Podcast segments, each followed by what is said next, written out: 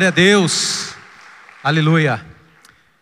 Bom, hoje nós vamos estar falando um pouquinho a respeito dos benefícios da Bíblia, dos benefícios da palavra de Deus para minha e para sua vida, em nome de Jesus. Amém? É verdade, pastor Daniel, a luz aqui é forte, né? Amém? É, eu gostaria que você abrisse a sua Bíblia no livro de Salmo, capítulo 119 versículo 1 ao versículo 9. Vamos compartilhar um pouco aqui da palavra de Deus. Amém? Os benefícios da Bíblia para as nossas vidas. Salmo 119, versículo 1 ao 9.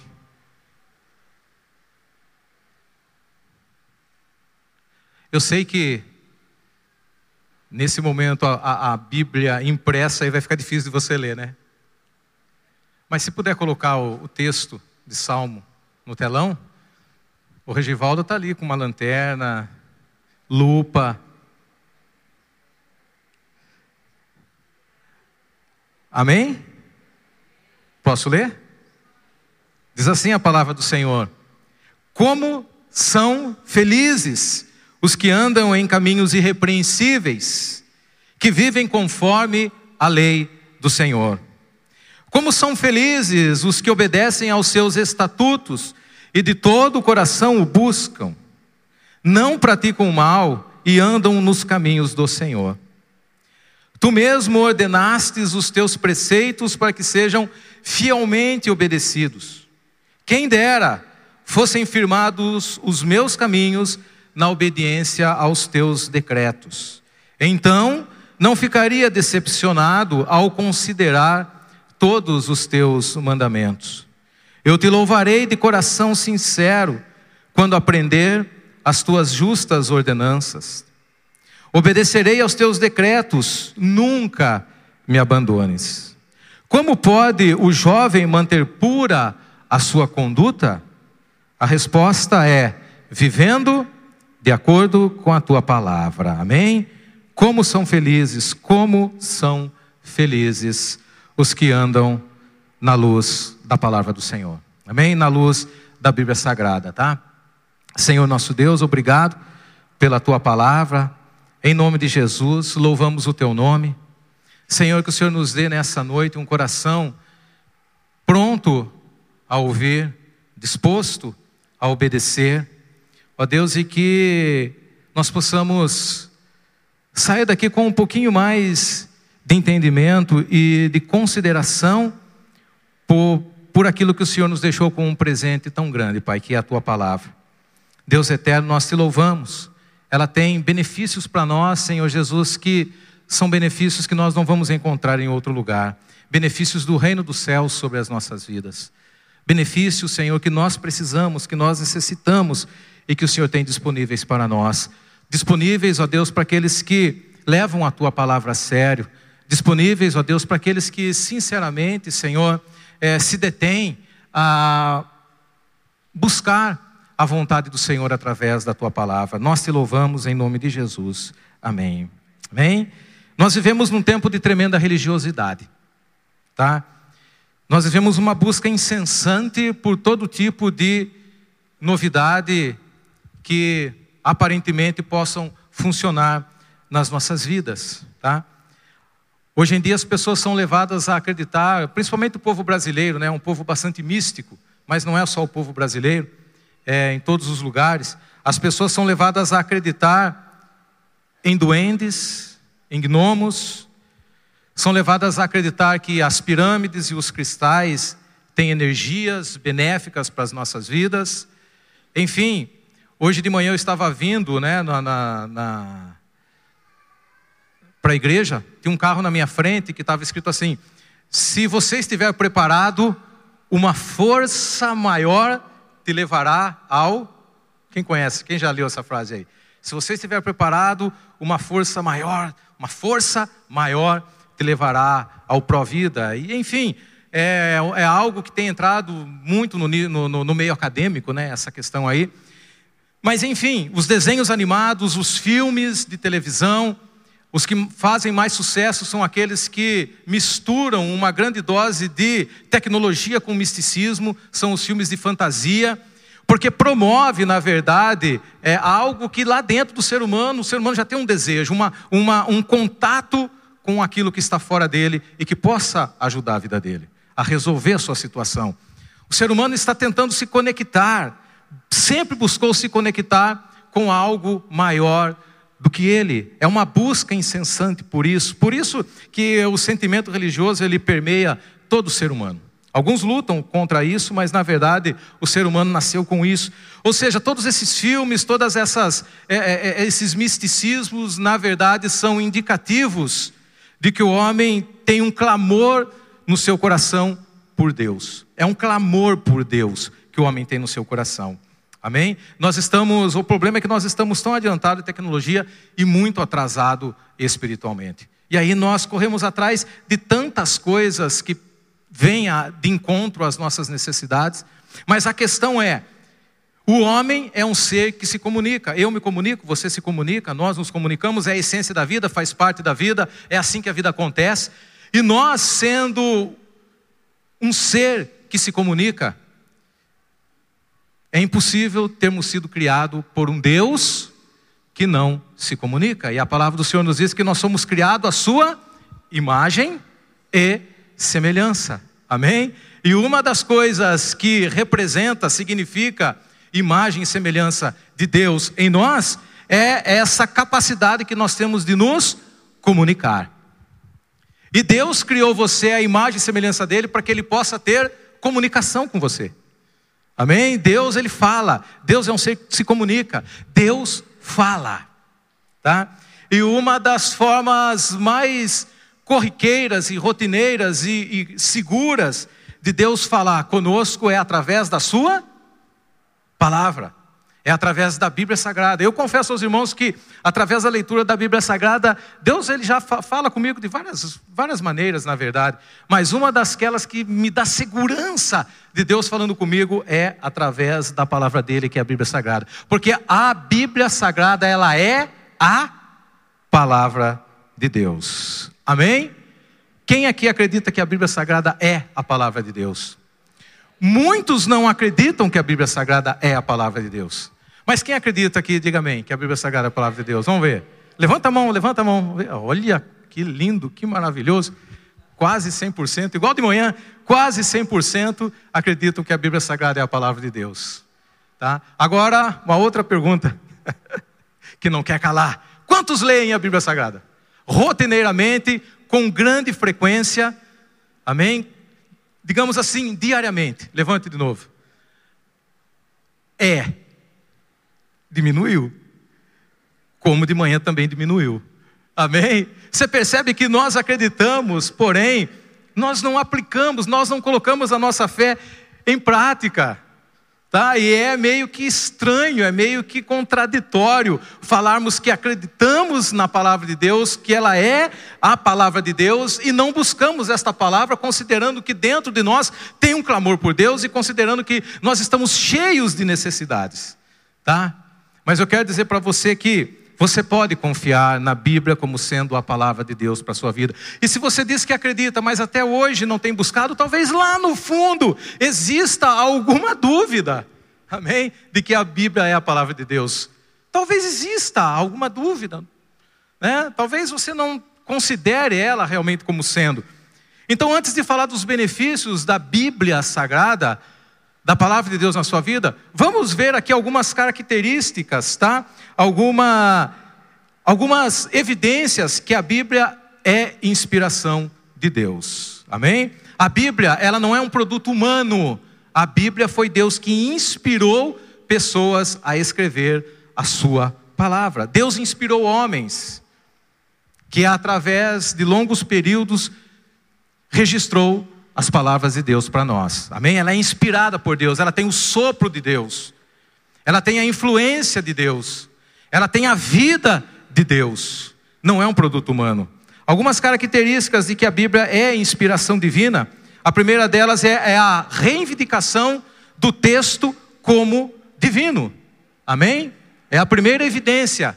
É a reivindicação do texto como divino. Você vai ver na Bíblia Sagrada várias vezes, praticamente do começo ao fim dela, ah, os mensageiros de Deus usando a seguinte declaração: Assim diz o Senhor.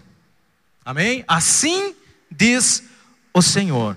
Essa ousadia em exigir que aquilo que estava sendo dito era Deus falando, era o Senhor falando, você não vai encontrar essa exigência em nenhum outro tipo de livro. Amém? Essa ousadia em exigir era o sopro de Deus. E é interessante, como eu falei de manhã, é uma exigência de Deus, assim diz o Senhor. Deus, ele não está implorando para que a gente acredite na Bíblia Sagrada. Deus simplesmente está exigindo para si aquilo que lhe pertence por direito. Essa palavra é a palavra de Deus. Quando no início já começa, né? no início da Bíblia já começa assim: no princípio criou Deus os céus e a terra. Ou seja, aquilo ali é uma exigência de Deus, e que tudo que nós vemos foi Deus quem fez, mas Deus não está implorando para que a gente acredite. Assim diz o Senhor. Você não verá essa exigência de inspiração divina em nenhum outro escrito. Nenhum outro escrito tem essa ousadia. Deus simplesmente exige para si. E existe uma evidência na Bíblia Sagrada que se confirma do começo ao fim. Não é? Qual é, qual é a, a, a, a evidência que se autoconfirma do início ao fim na Bíblia Sagrada? Que não é necessário que você defenda a Bíblia. É necessário simplesmente que a gente ouça a palavra de Deus. Ouça a Bíblia sem preconceito. Se você parar para ouvir a palavra de Deus, sem preconceito algum, o Espírito Santo de Deus vai falar com você. O Espírito Santo de Deus vai tocar no seu coração, porque ela é a palavra de Deus. Deus está envolvido nela quando você lê a palavra de Deus. Simplesmente pare, simplesmente leia, simplesmente ouça. Porque se você parar para ouvir, você vai ouvir a voz, assim diz o Senhor. Ela é a palavra de Deus. Nenhum outro livro faz isso. Nenhum outro livro das maiores religiões do mundo tem essa, exige esse direito para si. Você vai encontrar muitas eh, verdades éticas em muitos livros de outras religiões, mas esta exigência de que o que está escrito ali é assim diz o Senhor, é somente a Bíblia Sagrada. Amém? Essa é a primeira evidência. A segunda evidência que a Bíblia Sagrada é a palavra de Deus é a sua capacidade de transformar pessoas é a sua capacidade de transformar vidas, é a sua capacidade de levar pessoas a sair de uma situação e redesenhar a sua história na presença do Senhor. Nós sabemos, nós temos aqui nessa igreja, nós temos visto, ouvido dezenas, centenas, milhares de pessoas, e isso ao redor do mundo, milhares e milhares de pessoas que têm experimentado o poder de Deus simplesmente pela leitura da palavra do Senhor. Simplesmente pela leitura da Bíblia Sagrada, porque a palavra do Senhor contém um selo de autoridade divina. O Espírito Santo está envolvido com a palavra do Senhor. Quantas pessoas são tocadas simplesmente por ler? Pessoas viciadas em drogas, pessoas que já tentaram de todas as formas ter uma mudança de vida, não conseguiram, delinquentes que viviam uma vida totalmente desregrada, pessoas que com uma tremenda capacidade de odiar, porque tem pessoas que parece que não conseguem amar ninguém, só odiar, só odiar. Pessoas que realmente com o coração totalmente corrompido, pervertido, pessoas passaram do ódio para o amor, simplesmente por ter um contato com a palavra do Senhor. É o Espírito Santo de Deus que faz isso. É uma capacidade transformadora na Bíblia Sagrada. Nós vemos história de pessoas é, do outro lado do mundo, onde a Bíblia é, é, é proibida, que não, muitas vezes não ouviu o Evangelho de boca alguma, mas por algum motivo apareceu na mão dela alguma porção da Bíblia Sagrada e simplesmente ao ler uma porção pequena da palavra do Senhor, seus olhos se abriram e as suas vidas foram tocadas e transformadas. Pecadores têm sido transformados, têm sido repreendidos, têm mudado de vida. Enfim, irmãos, a Bíblia tem uma capacidade transformadora. Aqui, se a gente pedir o testemunho de algumas pessoas aqui, com certeza, muitas mãos se levantarão dizendo: Foi lendo a palavra de Deus que a minha vida se transformou. A minha vida foi assim, e eu tenho certeza que de muita gente aqui também. Por quê? Porque não é simplesmente um texto Não é simplesmente algo que está escrito. A palavra de Deus tem o poder de Deus dentro dela. Amém? A palavra de Deus tem o dinamismo, tem a vida do Espírito de Cristo dentro dela. E isso faz toda a diferença.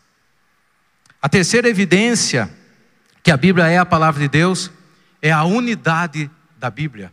A Bíblia, se você não sabe, ela levou um período de quase 1600 anos para ser escrita na sua do jeito que nós conhecemos ela hoje. Quase 1600 anos.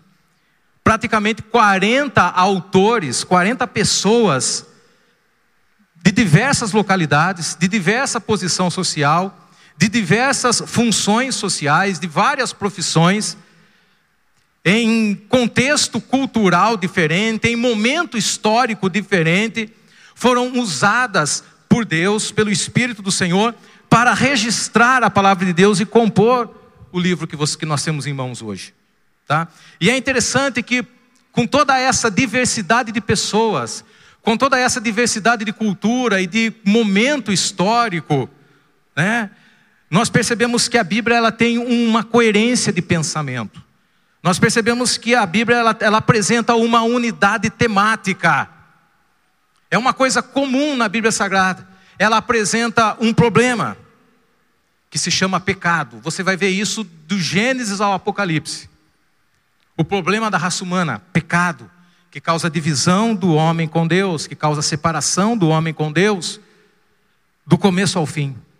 E você vai ver também a solução que se chama Jesus Cristo, do começo ao fim.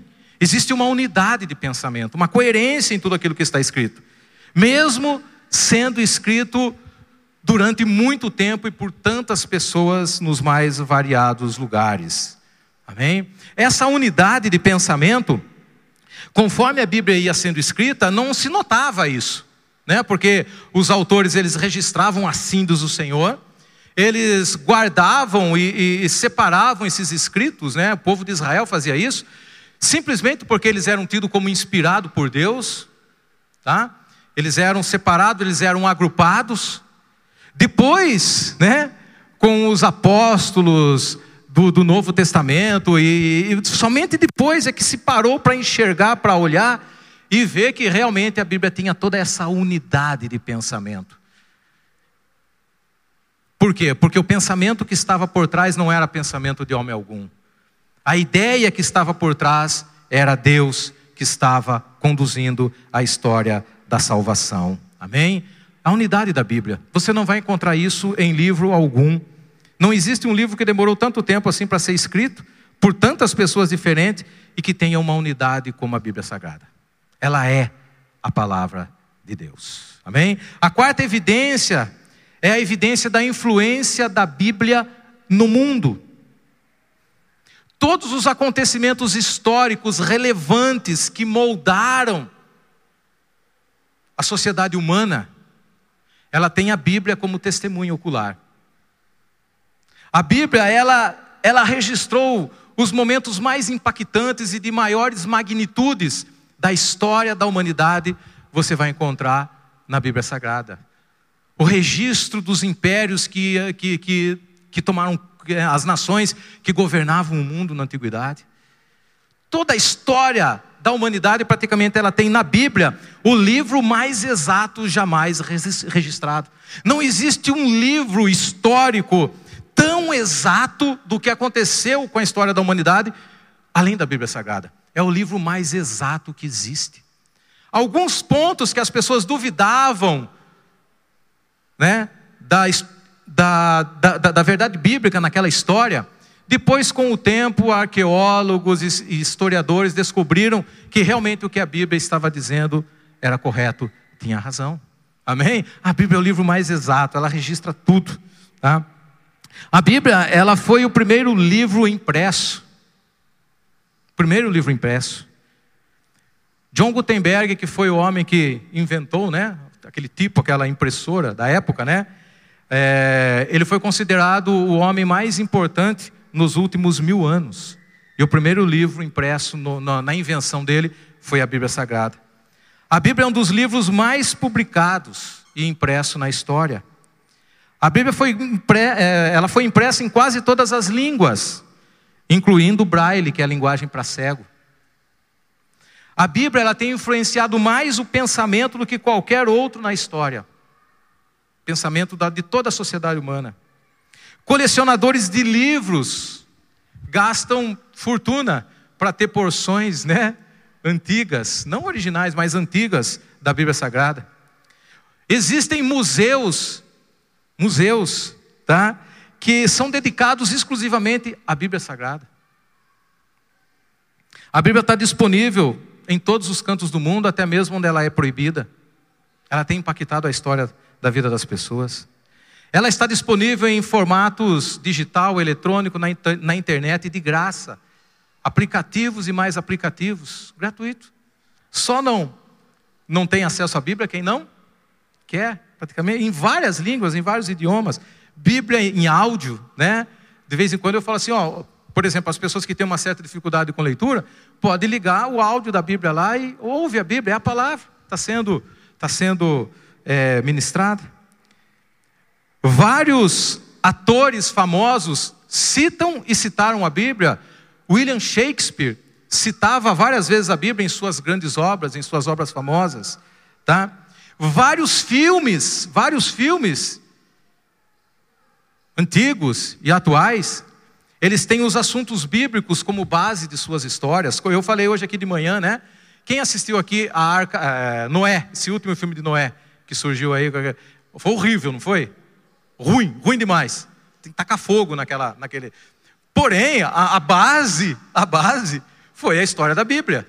Amém? Tem um outro aí que surgiu também, Deuses e Reis, não sei, um negócio assim, que fala da história de Moisés, tá? Enfim, irmãos, esses, essas grandes produções que cujo tema são, é fim do mundo, é julgamento final, é, é, é catástrofe, é, filmes apocalípticos, tudo isso, eles têm como base, né? Não são bíblicos, mas eles têm como base a história da Bíblia. A Bíblia. Tá? Personagens que você tanto ama assistir, Superman. Quem já ouviu falar desse cara? Que usa uma cueca vermelha para fora da calça, mudou agora, né? Mas quem já ouviu falar desse cara aí? Tá? Superman. De onde vem a ideia do Superman? Da Bíblia, amém? Da Bíblia. Um, pai que morava em outro lugar fora da terra, que envia seu filho aqui na terra para crescer junto com os humanos mortais como eu e você, aprender com eles que depois de adulto se torna o que o salvador da humanidade. Amém? Tem a Bíblia. De onde você acha que o Stan Lee ele bolou esse cara aí? Não. Não, é da Bíblia. Amém? É da Bíblia Sagrada. Tá? Para você ver como a Bíblia tem influenciado o mundo. Tá? Lógico, tem algumas, né, algumas coisas meio estranhas, mas a Bíblia tem influenciado. Ela tem impactado gerações e gerações. Organizações, associações, ONGs, grandes projetos, hospitais, tudo, orfanatos, tudo isso foram construídos por conta dos princípios que a Bíblia mostra, por conta dos princípios que a Bíblia revela.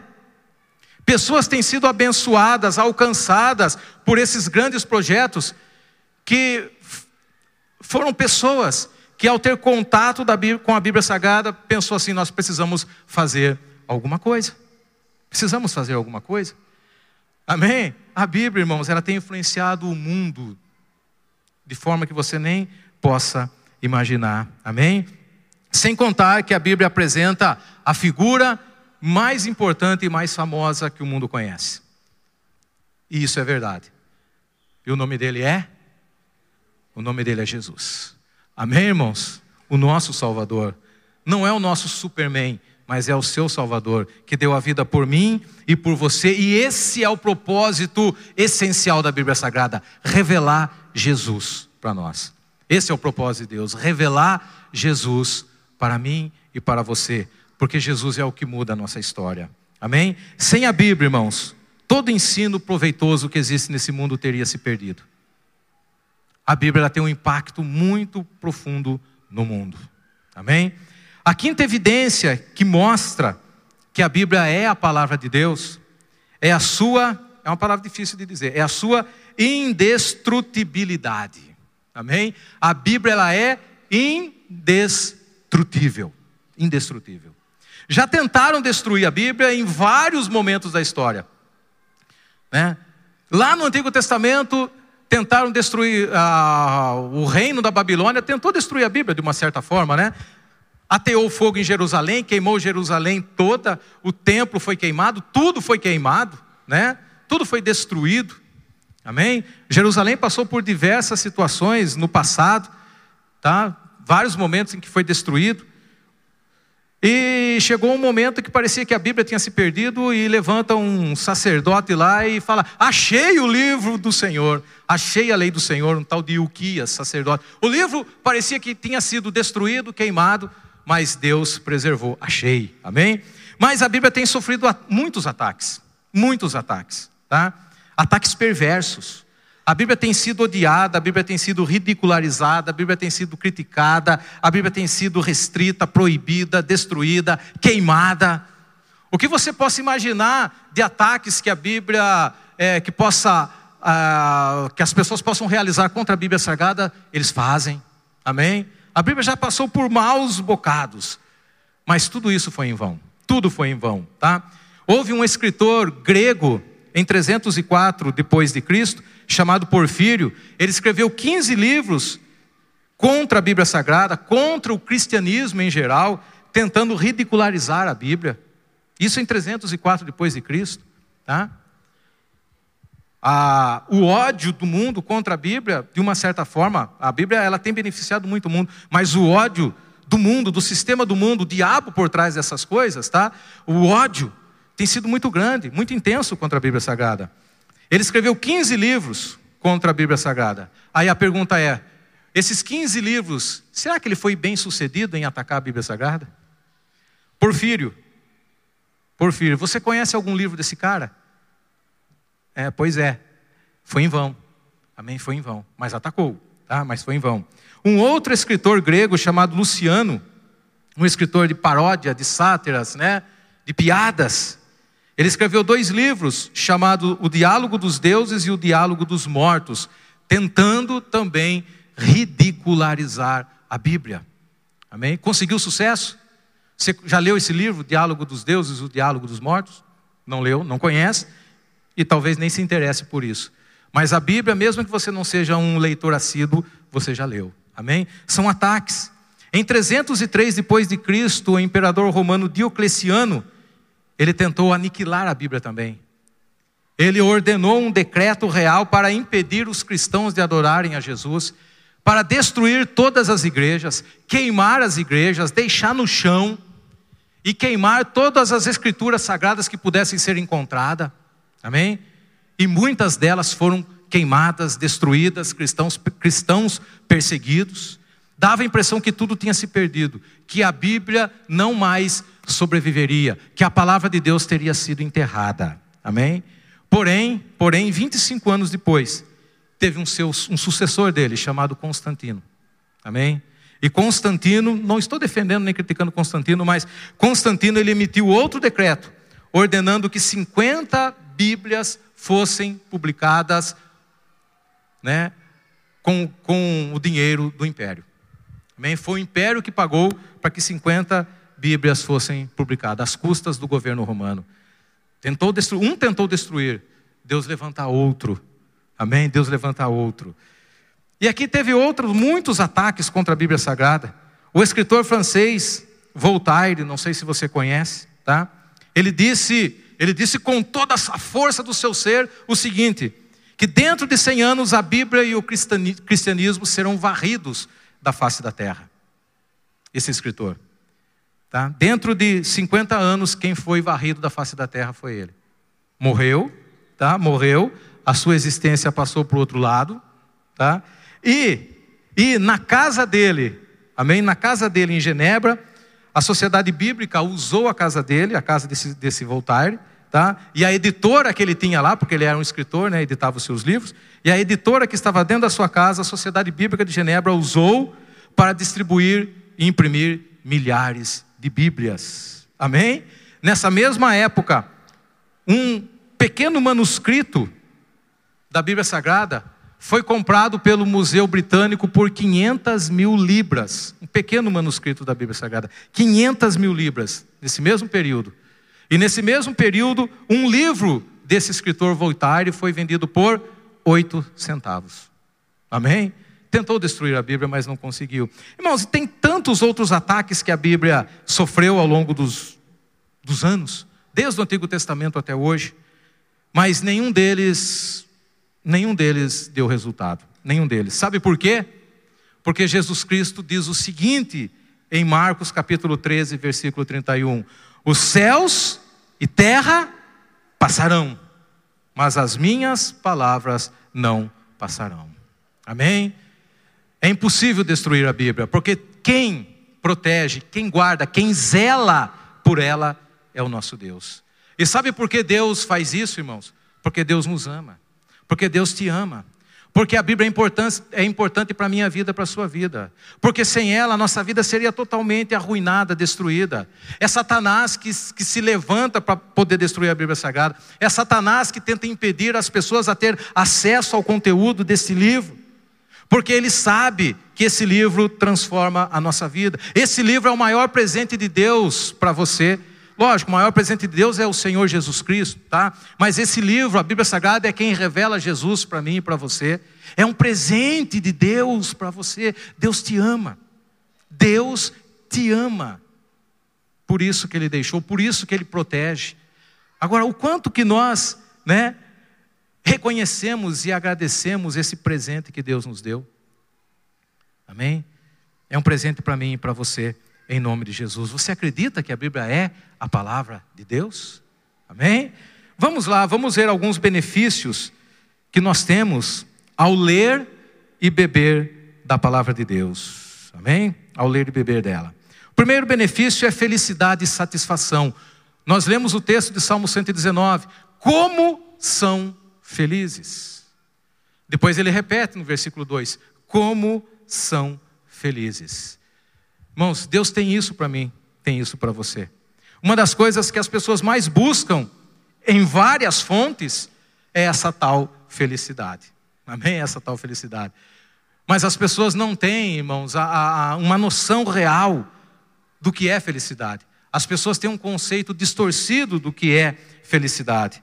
Para a maioria das pessoas, aquilo que ela acha que é felicidade não passa simplesmente de picos de prazer e de contentamento. Deus não quer isso para a minha vida, Deus não quer isso para você. Deus não quer essa instabilidade para o seu coração, picos de prazer e contentamento.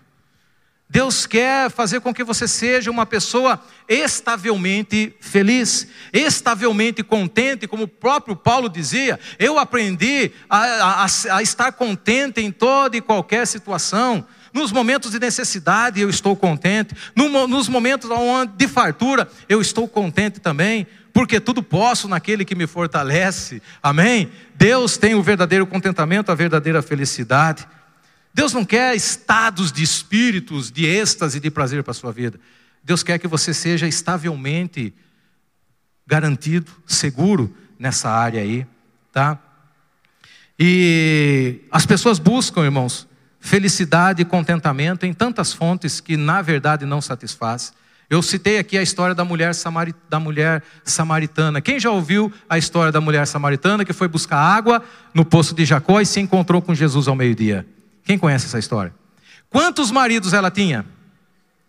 Quantos? Cinco. Cinco. Por que, que ela tinha cinco maridos?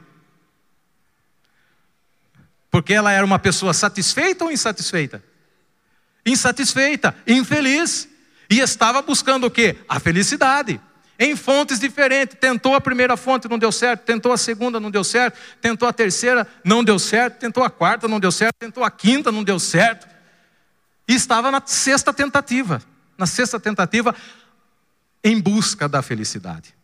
Amém? Em busca da felicidade. Mas não encontrava essa verdadeira felicidade. Talvez, quando mudava de marido, ela, opa, agora achei.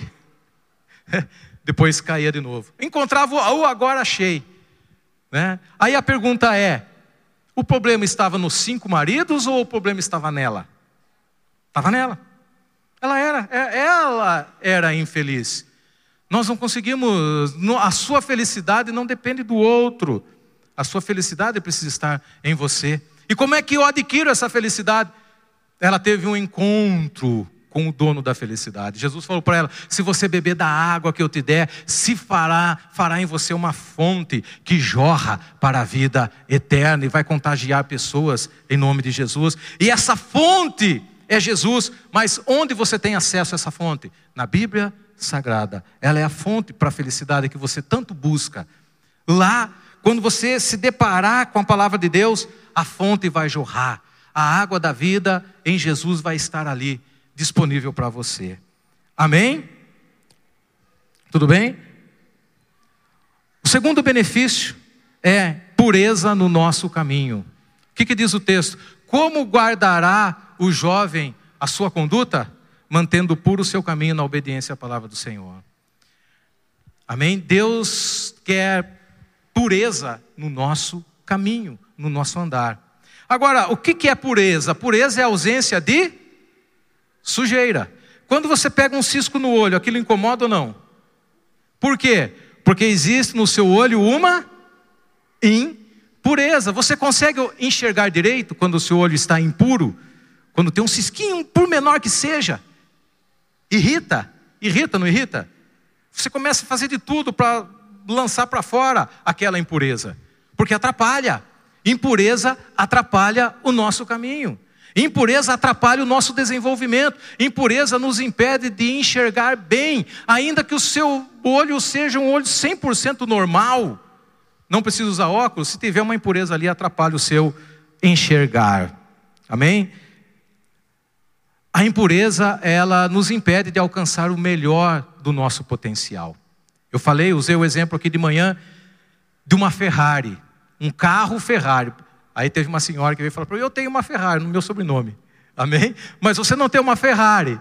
Mas um carro Ferrari é potente ou não? O carro Ferrari é potente, de 0 a 300 em um segundo. Tá? Se você colocar gasolina adulterada nele, ele vai perder potência? Se você colocar uma gasolina de segunda linha, que não presta, ele vai atingir o máximo do seu potencial? Não vai. Por quê? Porque existe impureza na gasolina. A impureza faz isso, irmãos. A impureza, a impureza faz isso. Ela impede você de atingir o seu melhor desempenho. Você é uma Ferrari para Deus. Você é uma Ferrari. Você não é um Fusquinha, você não é um Lada. Quem conhece o Lada aqui? Quem já ouviu falar do Lada? Somos antigos então. Lada era aquele carro que veio da Rússia, que começou a circular, aquilo. Conhece? Teve um? É um Lada, um carrinho quadradinho, parecia uma caixinha de fósforo fake, dói. Né? Não achava peça quando dava problema. Mas, irmãos, você não é um Lada, você é um Ferrari, uma Ferrari. Você tem um grande potencial de crescimento, de desenvolvimento. Como foi falado aqui, de dons e talentos que Deus tem disponível para você. Deus quer que você chegue vários degraus acima, irmãos. Deus quer que você alcance o topo. Deus quer que você alcance o topo. Mas, irmão, para alcançar o topo, se houver impureza, a gente não consegue o nosso melhor desempenho, o nosso potencial. Pureza para o nosso caminho. Deus tem isso para nós. Como eu falei aqui de manhã também, pureza, irmãos, faz que você desempenhe bem a sua função em tudo. Faz com que a sua performance seja melhor em tudo, em tudo, em tudo, inclusive naquilo. Amém? A pureza leva a isso, tá? Outra coisa que é a questão de pureza também é a, a proteção com relação ao pecado. A Bíblia nos protege do pecado. A Bíblia nos protege do pecado. Ela nos alerta antes. Ela nos guarda, até mesmo ela tem promessas para depois também. Amém? Mas a Bíblia nos protege. Pureza significa proteção contra o pecado. Pecado é cativeiro, pecado é prisão. Quem está preso, quem está na cadeia, ele não consegue aproveitar o melhor da vida. A única coisa é ver o sol nascer quadrado, é um banho do sol de vez em quando, atrapalha a vida de tanta gente. Irmãos, é um martírio. Prisão é um martírio. O pecado é uma cadeia, é uma cela, é uma prisão. Tá? Você fica restrito naquele espaço confinado com várias outras pessoas com você. Companhia agradável que tem lá, né? companhia agradável é que tem na prisão, irmão. Ali tem as melhores pessoas estão ali, né? Os melhores seres humanos, a, a, a, as pessoas, o grupinho que você queria ter amizade está ali, né? Está ali, nas cadeias, tá? O que acontece ali, irmãos, é coisa horrível, terrível, amém? O pecado é uma prisão. Deus quer fazer com que a gente aproveite o melhor da vida, amém? Mas uma outra, uma outra impureza aqui, que Deus quer tratar, que é um benefício que a Bíblia traz para nós, que é uma limpeza dessa impureza, e essa impureza ela é ruim, ela é horrível na nossa vida, é a impureza que se chama culpa. A culpa é uma impureza e você não pode viver com ela. Você não pode viver com essa impureza de forma alguma. As pessoas, inclusive dentro da igreja, estão vivendo culpadas. Sabe por que estão vivendo carregando o peso da culpa? Porque não entendem o que a Bíblia diz. Porque não lê a Bíblia. Porque a palavra de Deus tem a receita para a nossa culpa, que se chama Jesus Cristo, o nosso Senhor e Salvador. Ele é o perdão de Deus para você, ele é a cura de Deus para você, ele quer arrancar toda, toda a culpa que você tem na sua vida. A culpa nos, nos paralisa, a culpa nos amarra. Deus quer mudar a história da sua vida. Deus quer virar a página desse livro que se chama O Livro da Sua Vida e quer escrever uma nova história na página seguinte. Mas se você estiver amarrado pela culpa, Deus não consegue escrever uma nova história na sua vida. A história vai ser escrita conforme a página anterior. Essa culpa precisa ser arrancada, eliminada. Através da Bíblia Sagrada, você sabe que Deus tem perdão e cura para você em nome de Jesus. Jesus falou para aquela mulher pega em adultério o seguinte: Mulher, onde estão os teus acusadores? Porque queriam, queriam lançar pedras, né? De culpa sobre a vida dela. Onde estão os seus culpadores? Onde estão os teus acusadores? Ninguém te culpou? Ninguém te condenou? Ela fala: Não, Senhor, ninguém me culpou, ninguém me condenou. E Jesus olha e fala, fala o seguinte para ela: Nem eu também te culpo, nem eu também te condeno. Muito pelo contrário, eu dou o perdão para você, libero o perdão para você. A partir de hoje você é livre. Vá, vá. O perdão ele libera você para ir, para viver a, a vida. Jesus fala: vá, porque a culpa tem te amarrado até hoje. A culpa tem te escravizado até hoje. A culpa tem aprisionado você nessa vida de adultério. Porque a culpa nos aprisiona na vida errada. A culpa dá a impressão que é um sentimento nobre, mas não é, porque ela não libera a pessoa para uma vida diferente. A culpa, ela continua amarrando a pessoa na mesma vida errada. Jesus fala: vá, nem eu te condeno, vá e não peques mais. Para ela ter a capacidade de ir e não pecar mais, tinha necessidade sim da cura do perdão. Eu não sei o que, que você tem, que, sob, sob que peso de culpa você tem vivido, mas a palavra de Deus tem o perdão e tem a cura para você, em nome de Jesus. Amém? A palavra de Deus tem isso. A palavra de Deus também tem orientação para as nossas vidas. Nós precisamos tomar decisões diárias nas nossas vidas, decisões difíceis, decisões complicadas, decisões que podem trazer consequências Aliás, todas as decisões trazem consequências, tá? E muitas vezes na hora da, da né, na hora ali da, da, da pressa, a palavra de Deus traz, dá para você orientação, orientação para a sua vida. Quando você tem contato regular com a palavra do Senhor, a sua mente se abre. A sua mente se abre, a sua mente se expande, você começa a conseguir enxergar pela palavra do Senhor como as coisas realmente funcionam. Amém? E quando a sua mente se expande, o seu mundo se expande, o seu raciocínio se expande, a sua inteligência se expande, a Bíblia não deixa ninguém burro, pelo contrário, pela palavra de Deus você pode se tornar um ser humano mais inteligente do que você é, e você é, mas pode se tornar mais ainda. Amém? Você começa a ter condições de tomar decisões mais acertadas na sua vida. Irmãos, a gente já errou muito. Nós já erramos muito.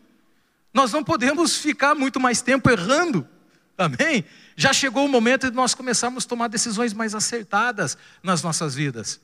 E muitas vezes as pessoas não conseguem tomar as decisões acertadas porque a mente está travada, a mente está pequena, a Bíblia expande o seu entendimento, a Bíblia expande o seu raciocínio e vai fazer com que você tenha mais capacidade e sabedoria para tomar as decisões mais corretas, mais acertadas, em nome de Jesus. Diz a palavra de Deus, ela nos dá luz, ela nos dá discernimento. Tá? Diz a palavra do Senhor que lâmpada para os meus pés e luz para o meu caminho é a tua palavra. Deus te ajuda a tomar decisões para agora, lâmpada para os seus pés, para agora, e luz para o seu caminho também, para, o futuro. Deus abre a sua mente para que você possa começar a planejar a sua vida de forma mais acertada. Amém? Tem pessoas que falam, ah, Jesus fala assim: não vos preocupeis com o dia de amanhã, basta cada dia o seu mal, então eu não vou planejar minha vida. É outro, o dia de amanhã pertence a Deus, pertence a Deus, sim, lógico, mas uma coisa não pode contradizer a, a, a outra. Deus não quer que você fique excessivamente preocupado com o dia de amanhã. Porque essa preocupação excessiva com o dia de amanhã também rouba a nossa inteligência para planejar o nosso dia de amanhã. Tá? Mas Deus ele não quer que você viva nessa, nessa preocupação excessiva. Mas Deus quer é luz para o seu caminho. Ele quer ensinar você a tomar, é planejar a sua vida para que lá na frente você colhe os benefícios de um bom planejamento que a palavra de Deus pode te ajudar. Amém? Ela é orientação para nós. Ela é luz para nós, luz para o nosso caminho. Um outro benefício da Bíblia Sagrada é a esperança, esperança para o nosso coração. Nós vivemos tempo de desespero, nós vivemos tempo de pessimismo, nós vivemos tempo de negatividade, coisas ruins têm acontecido, desgraças têm acontecido, catástrofe tem acontecido, violência, morte todos os dias tem acontecido, e isso tem um, um poder muito grande de trazer negativismo em nosso coração. Nós começamos a perder as esperanças, nós começamos a dizer que ao fim de tudo não tem mais jeito. Quando a gente olha para a situação do Brasil, não é essa a ideia que a gente tem, não tem mais jeito, o Brasil, o Brasil não tem mais jeito. Quem já ouviu isso? O Brasil não tem mais jeito. Você já ouviu essa, essa expressão, o Brasil não tem mais jeito? Talvez você mesmo já tenha falado lá no seu serviço, coisa e tal. É, realmente o Brasil não tem mais jeito. Porque tudo que tem acontecido na nossa nação e no mundo vem para roubar a nossa esperança, a nossa paz. Amém? Mas eu quero dizer o seguinte para você: tem jeito sim em nome de Jesus. Deus é o Deus de toda a esperança. Deus é o Deus de coisas novas. Deus é o Deus que chama à existência as coisas que não são. Deus tem coisas novas para mim e para você em nome de Jesus. Deus é o Deus que reconstrói o que está em ruínas. Ainda que esteja em ruínas, ainda que pareça que não tem mais jeito, ainda que o seu casamento esteja em ruínas, e você olha e fala: não tem mais o que fazer, já não dá mais para resolver mais nada, para reconstruir mais nada. Deus é o Deus de esperança, tudo Ele pode. Eu gosto muito de uma história que está no livro de Neemias, capítulo 2, versículo 17 e 18. Neemias era um copeiro do rei da Babilônia, era judeu, ele era judeu, mas ele tinha sido levado com uh, toda a nação de, de, de, de Judá para um cativeiro na, na Babilônia por conta da desobediência do povo a Deus. Jerusalém, Nabucodonosor destruiu Jerusalém por completo, queimou toda a cidade, destruiu os muros, tudo ficou em ruína, tudo ficou em ruína. E Neemias recebeu um chamado de Deus para retornar para Jerusalém, para reconstruir a cidade, para reconstruir os muros. E quando ele chegou em Jerusalém, ele deu uma volta na cidade e viu que tudo estava realmente bagunçado. Viu que tudo realmente parecia que não tinha mais jeito, tá? E diz assim o texto: aí Jeremias, eh, Neemias chama os líderes de, Israel, de, de, de Judá, chamam praticamente os líderes do povo para ter uma conversa com eles e Jeremias e Neemias diz o seguinte: Vocês estão vendo a situação terrível em que estamos? Vocês estão vendo? Situação terrível. Jerusalém está em ruínas e suas portas foram destruídas pelo fogo. Venham, vamos reconstruir o muro de Jerusalém. Percebe? que, eh, que Neemias, estou com Jeremias na cabeça, Neemias não falou assim, Jerusalém está destruída, vamos sentar e chorar porque já não tem mais nada que a gente possa fazer. Foi essa a atitude de Neemias?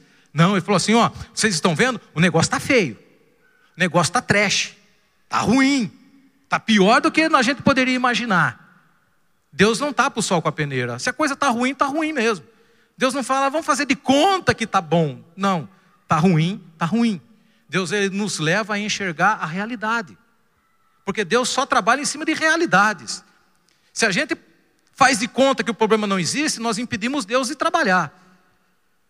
Deus ele nos leva a enxergar a realidade, porque quando a gente enxerga a realidade, por mais feia que seja, é a realidade. Através daquela realidade, Deus trabalha, Deus muda. Neemias não falou, tá vendo? Tá tudo ruim mesmo, mas vamos mudar de lugar, vamos procurar outra cidade. Não, ele falou assim, ó, tá ruim, a coisa tá feia. Mas venham, vamos reconstruir o muro de Jerusalém, para que não fiquemos mais nessa situação humilhante. Também lhes contei de onde vinha toda essa esperança no coração de Neemias? De onde vinha tudo isso? Também lhes contei como Deus tinha sido bondoso comigo e o que o rei me tinha dito. Eles responderam: sim, vamos começar a reconstrução. E se encorajaram para esse bom projeto. Deus tem um bom projeto de reconstrução na sua vida, meu irmão. Tá feio, tá feio. Ele não vai passar, não vai tapar o sol com a peneira vai mostrar para você que está feio. Talvez o casamento, talvez o relacionamento com os filhos, talvez a vida financeira, talvez a vida. Enfim, não sei, está feio. Mas Deus é um Deus de esperança. Ele quer, Ele pode e vai reconstruir sua vida. Na, pela Bíblia Sagrada, irmãos, Deus, Ele renova essa esperança em nosso coração. Amém? Na Bíblia Sagrada eu encontro o consolo de Deus, eu encontro o abraço de Deus, eu encontro a ajuda de Deus. O quinto benefício da Bíblia Sagrada aí, nós estamos falando de alguns, tá? É liberdade. Amém? Liberdade. Diz assim, e não é Bolsonaro, né, Grelo? Não é, não é palavra de Bolsonaro, é palavra de Jesus. Eu não sabia, o Grelo que veio falar para mim, é Bolsonaro que fala isso, né? Mas não é palavra de Bolsonaro, é a palavra de Jesus. Jesus ele fala o seguinte em João 8:32: Conhecerei a verdade, conhecereis a verdade e a verdade vos libertará. Amém, irmãos? Conhecereis a verdade e a verdade vos libertará. A verdade liberta. A verdade liberta. Tem pessoas que ainda está presa em muitas coisas porque não tem tido um contato com a verdade, ou tem fugido da verdade, ou tem fugido da verdade, não tem resolvido as pendências que precisa resolver, não tem resolvido as questões pessoais que precisam ser resolvidas, porque tem fugido da verdade. Mas enquanto a gente foge da verdade, nós não resolvemos o que precisa ser resolvido. E aí nós continuamos presos, amarrados, porque é a verdade que liberta. Amém? E uma outra coisa que é tão nociva quanto fugir da verdade é relativizar a verdade. Hoje em dia nós vivemos na, na época da verdade relativizada. Ou seja, não existe verdade absoluta. O que dizem é o seguinte, né? O que é verdade para um pode não ser verdade para outro. Né? Depende de cada indivíduo, depende da opinião de cada indivíduo, depende do ponto de vista de cada indivíduo, depende do contexto histórico e cultural de cada indivíduo. Na verdade, não existe essa verdade absoluta. É, existe né? e, a, no, aquelas famosas frases, né? aquelas famosas declarações: quem é você para julgar? Essa é a sua verdade, não a minha. Isso pode ser verdade para você e não para mim. Enquanto a gente fica defendendo essas bobaiadas toda, a nossa vida fica amarrada. A gente não resolve as coisas que, pessoais que nós precisamos resolver. Essas coisas parecem soar bem, né?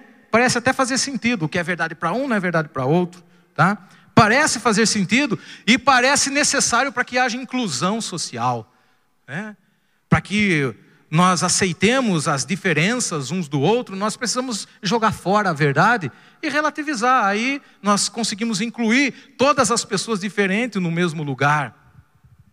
E a desculpa que eles usam para isso é o seguinte: eles falam que o que tem levado o mundo a guerras, a perseguições, a destruição, é esse negócio de estabelecer valores morais, é esse negócio de estabelecer padrões de comportamento que sejam universalmente aceitos né, de, por conta de uma verdade absoluta, isso tem causado guerra e destruição e tem excluído as pessoas.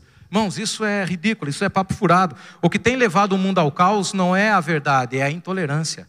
A verdade liberta.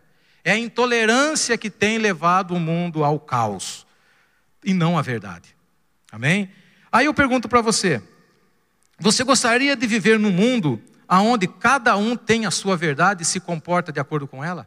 Você gostaria de viver num mundo assim? Aonde cada um tem a sua verdade?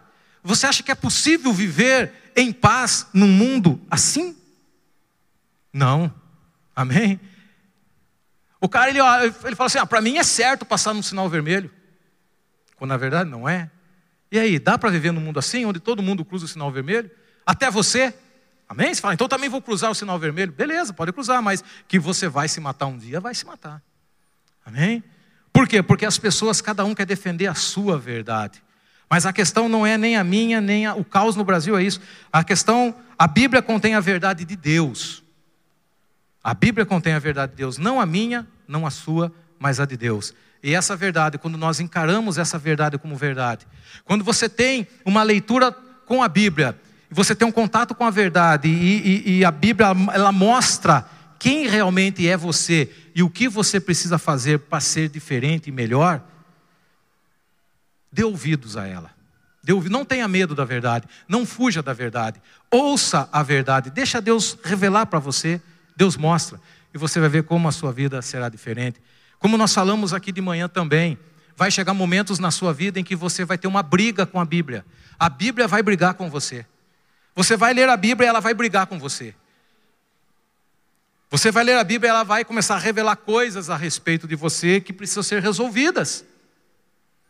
E não adianta relativizar. O melhor que você pode fazer é deixar a Bíblia ganhar. Fala, Deus, é a tua verdade. E eu quero libertação, eu quero vitória na minha vida. A verdade vos libertará.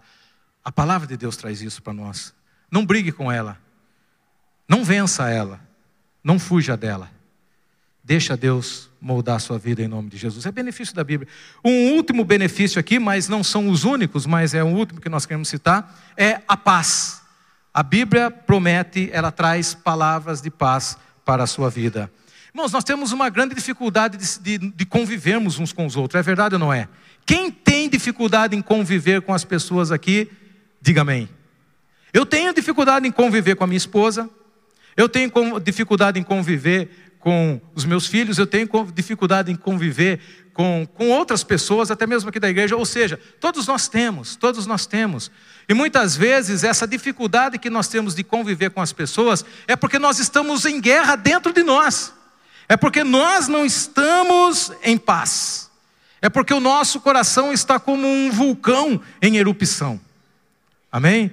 Mas Deus quer colocar paz, trazer paz no seu coração. Uma paz, como diz a palavra de Deus, que excede todo o nosso entendimento. E muitas vezes, naquele momento que eu estou tão tribulado, porque tem hora que a gente está tribulado, não tem, pastor Rivaldo? Tem hora que você está tribulado. Tá? Quando você está tribulado, comece a ter um tempo mais com a palavra de Deus. Comece a ter um momento mais íntimo com a palavra de Deus. E você vai ver como o seu espírito começa a entrar num estado diferente. Não estou falando num estado zen. Não, mas Deus começa a colocar uma paz no seu coração que excede todo o nosso entendimento.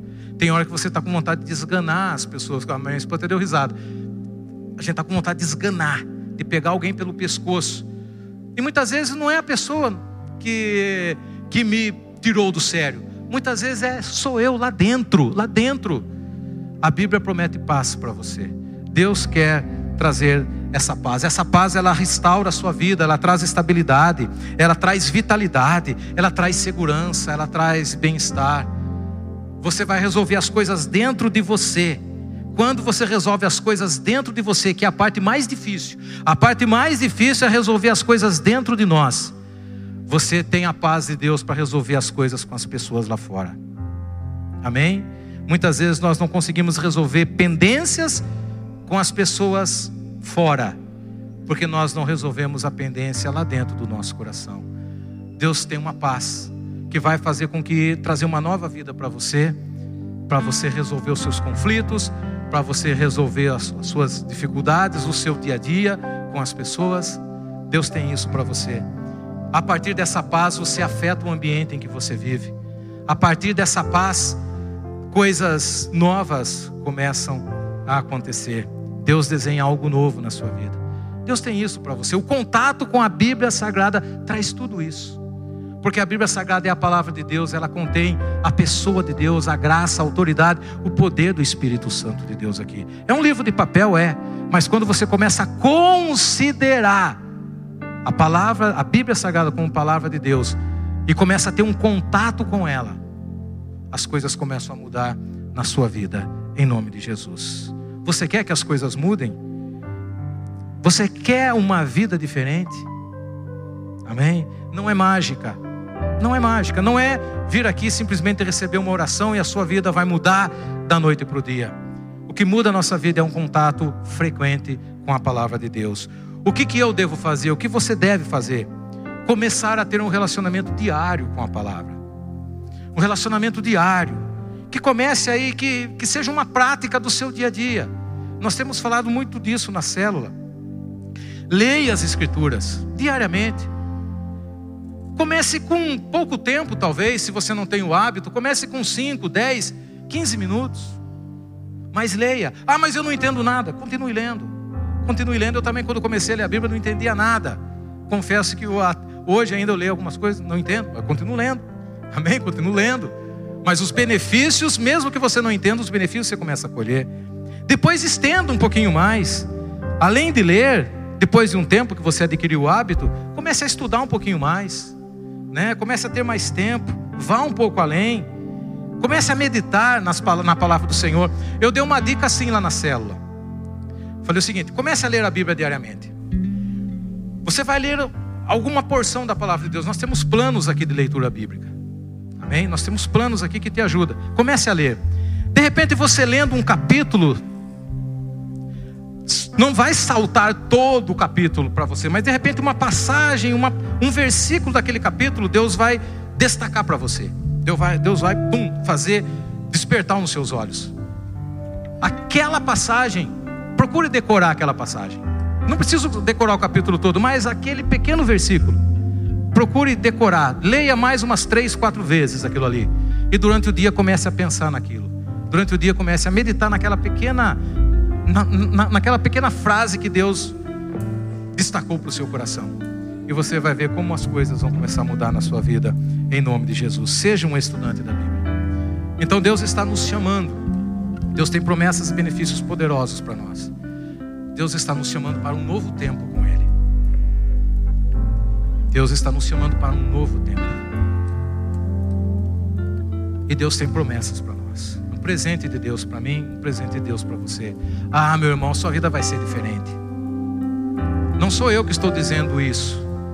A sua vida vai ser diferente. Se você se dedicar um pouco mais de tempo com a palavra, a sua vida vai ser diferente. Você vai começar a colher os frutos disso, desse relacionamento com Deus. Coisas vão mudar na sua vida. Aliás, tudo vai mudar na sua vida, em nome de Jesus. Amém? Feche seus olhos nesse momento.